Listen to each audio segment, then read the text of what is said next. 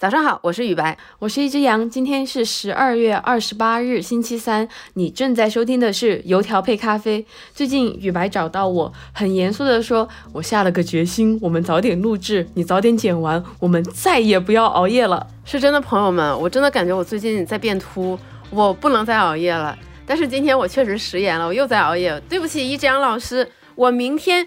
就请你吃猪肝，但其实我今天喜出望外，因为因为于白他往后拖着这么一点时间，我又好好就打磨了一下我自己的稿子。那我打磨的这个稿子呢，就是讲李子柒和微念的和解事件。那我这边肯定也不甘示弱嘛，我这边准备的就是知网终于认栽了，他被罚了八千多万元。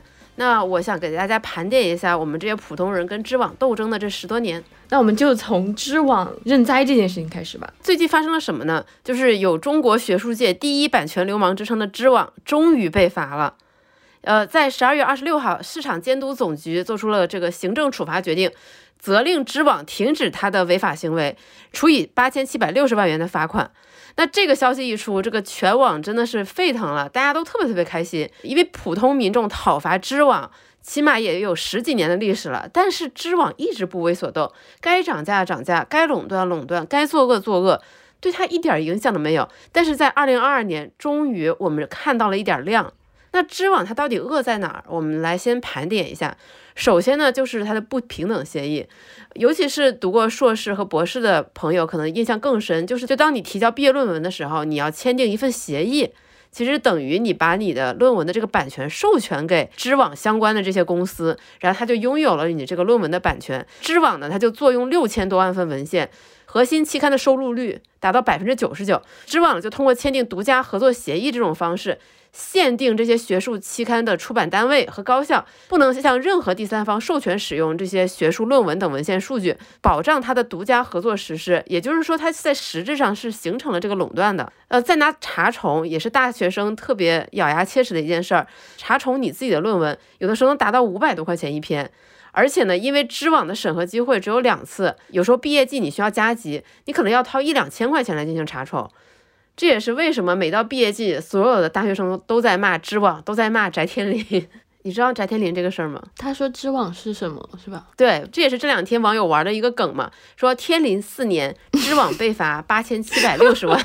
对，然后我们继续往下盘。刚才我们也说了，知网通过提供这种论文付费下载服务，获取了非常高额的报酬，而且更离谱的是，它还连年涨价。我们来看一下，就是过去十年这些高校对它的抵制。在二零一二年十二月的时候，南京师范大学就说，因为知网的涨价过高，我们将停止使用。那一六年，武汉理工大学也说了，他们将停止知网的使用。据报道，从二零一零年到二零一六年，知网的使用费用上涨幅度高达百分之一百三十二，平均每年涨百分之十九，这比 A 股涨的好多了。然后再到了今年四月，还有一个消息在网上流传，说中科院因近千万的续订费用不堪重负，停用知网数据库。呃，虽然这只是一个小道消息，但你想，如果连中科院都用不起，那还有谁用得起呢？那我觉得最过分的应该是我想说的第三件事，就是知网以超低的成本，甚至我觉得完全可以算零成本获得这些学术著作的版权，但是这些论文的作者并没有获得论文付费下载的分成收益。那么一篇一百页的论文，如果被下载过一万次，算是一个比较中等的这么的一个下载次数，知网的收入是多少？那就是五十万元。但是，一篇十万字的博士论文，它能收获多少稿酬呢？它只能收获五百块钱，而且这五百块钱还不是现金哦，它是一百块的现金，外加四百块的充值卡，就是一边是知网通过你的论文收获几万、几十万的收入，另一边你只能拿到一百块钱和四百块的充值卡。而且这个钱他也不是非常主动的告知你打给你的，而是你要自己主动去联系知网。那可想而知，其实很多人都没有去做这个事情，也没有去要相应的报酬。而且如果你想下载自己的论文，你还得花钱。所以在大众看来最离谱的是，我们在舆论层面，不管是媒体也好，还是网络也好，大家口诛笔伐这么多年，知网就是一直在做自己，该涨价的涨价。那么转折点在哪儿呢？其实最大的一个转折点应该是去年年底。赵德新教授对中国知网的起诉。其实这件事情确实是闹得沸沸扬扬。在去年年底，八十九岁的退休教授赵德新起诉知网，说知网擅自转载他一百六十多篇文章，自己下载还要收费，而且他也没有收到稿酬。同样是在去年年底的十二月，浙江理工大学的教授郭冰以知网滥用市场支配地位为由，要求知网开放查重业务，而且起诉了知网相关的三家公司。那么今年五月十三号，国家市场监督管理总局。依法对知网这个涉嫌实施垄断行为进行了立案调查。那么到了六月份，知网就进行了一定的整改，他们向个人用户提供了查重服务，而且还提供一些免费的查重机会。那么郭斌觉得说这个结果他还是相对比较满意的，所以七月份就撤诉了。然后又过了几个月，就又有了我们刚才说的十二月二十六号八千七百多万元的这个罚款。那网友在拍手叫好的同时，其实大家也普遍反映说，哎，这个罚的太少了。呃，因为从官方报道中我们可以看到，官方对于知网这个垄断的判定是从二零一四年就开始了，但是对它的罚款是基于它二零二一年的销售额来进行罚款的。所以很多网友觉得这个也太便宜知网了。呃，不过呢，我们也看到，与此同时，知网还宣布了十五项的整改措施。简单来讲，它主要是集中在三个方面，也是大家最关心的方面。第一，降价；第二，去独家；第三，保护作者权益。那大家最关心的肯定是降价这个事儿。知网承诺，他们将在三年内将学术文献数据库服务的实际成交价格下调百分之三十以上，而且不降低服务质量，而且他们会进一步扩大免费范围，开放高校用户校外访问系统等等等等。但是这个事情其实我有点打个问号，因为你看，像我们在前面说了，它从二零一零年到二零一六年上涨幅度高达百分之一百三十九，但是现在他说他会在三年内下调百分之三十以上，他最后会怎么落实？这个落实的速度快与慢，我觉得这个是不得而知的。而且由于知网过去恶迹斑斑，我也很难对这样的一个机构予以信任。在我们刚才说的赵德新教授的那个案子里，虽然赵德新教授赢了。但是据他所说，知网一直没有把赔偿金给他，而且互联网法庭每次判案只允许四篇文章，所以赵德新教授其实是打了相当于四十多场官司，然后知网对每一次败诉都提起了重新申诉。懂的都懂，他其实是想要耗，打一个消耗战，耗掉这个老人的精力。赵德新教授自己也说，还好他身子骨硬朗，否则很难陪知网耗得起。所以，所以在我看来，虽然说知网被罚这个事情非常振奋人心，但它未来能不能往好了改，方便广大的学生，我觉得这个还是蛮值得警惕和谨慎观望的。嗯，我觉得对付这样的版权流氓，最好的方式是，就是赶紧有一个什么新的创业公司与他进行激烈的竞争，然后把它挤出市场，就通过市场的手段才能治得了他。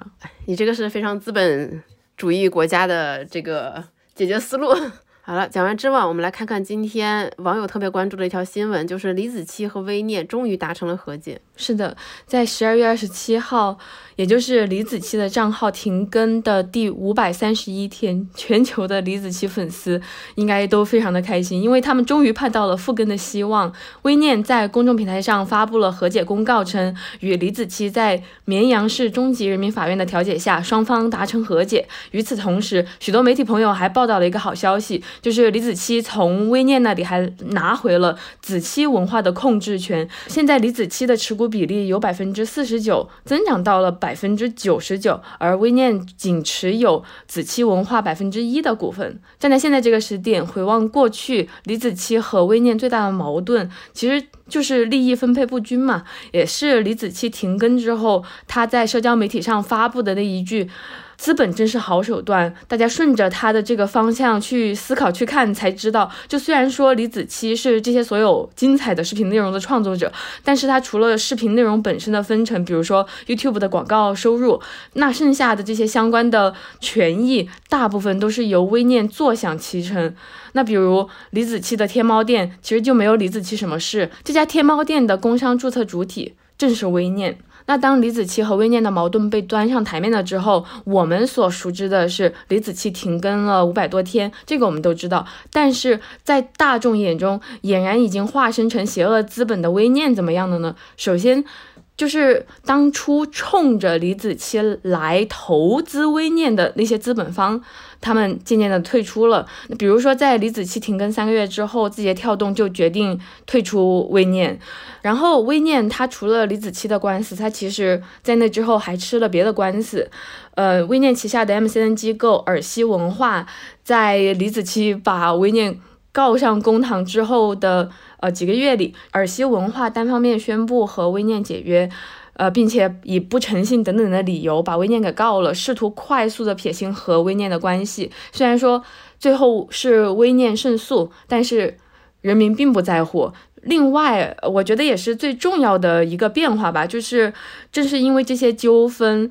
微念在这个网红整个圈子里面的名声尽失，他也做不下去这个网红的生意了，所以他从去年开始转型了，它转型成了一个新消费公司。那它比较出名的案例呢，是它孵化了新的螺蛳粉品牌臭宝。那如果现在你去微念的官网，你会读到微念是一家通过文化融合消费成长中的。新消费品牌公司，那在二零二一年那个时间，这样的转型其实无可厚非嘛。毕竟二零二一年网红经济总体上都已经不那么被资本看好了。当时被称为网红第一股的如涵退退市，它上市两年，但是最终退市的时候呢，市值不足 IPO 时的三分之一。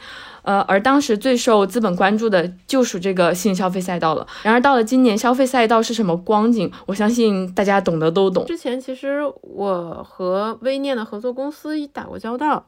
当时他们和李子柒的矛盾还没有浮上水面。当时我听到的关于微念的介绍，就是他们可能上百个员工只服务李子柒一个人，就是专注于李子柒这个品牌，给他做运营、营销、宣传，还有这些产品相关的这些服务。然后包括我其实也有一些朋友跟微念的合作比较紧密，然后会让我在思考说。呃，做 MCN 它其实是不是一个费力不太可能讨到好的这么的一个工作？因为核心资产永远都是网红或者是明星本身，它永远都是 KOL 本人。你做任何东西，即便你利益分成很公正，我觉得消费者也好，粉丝也好，大家都不会买账。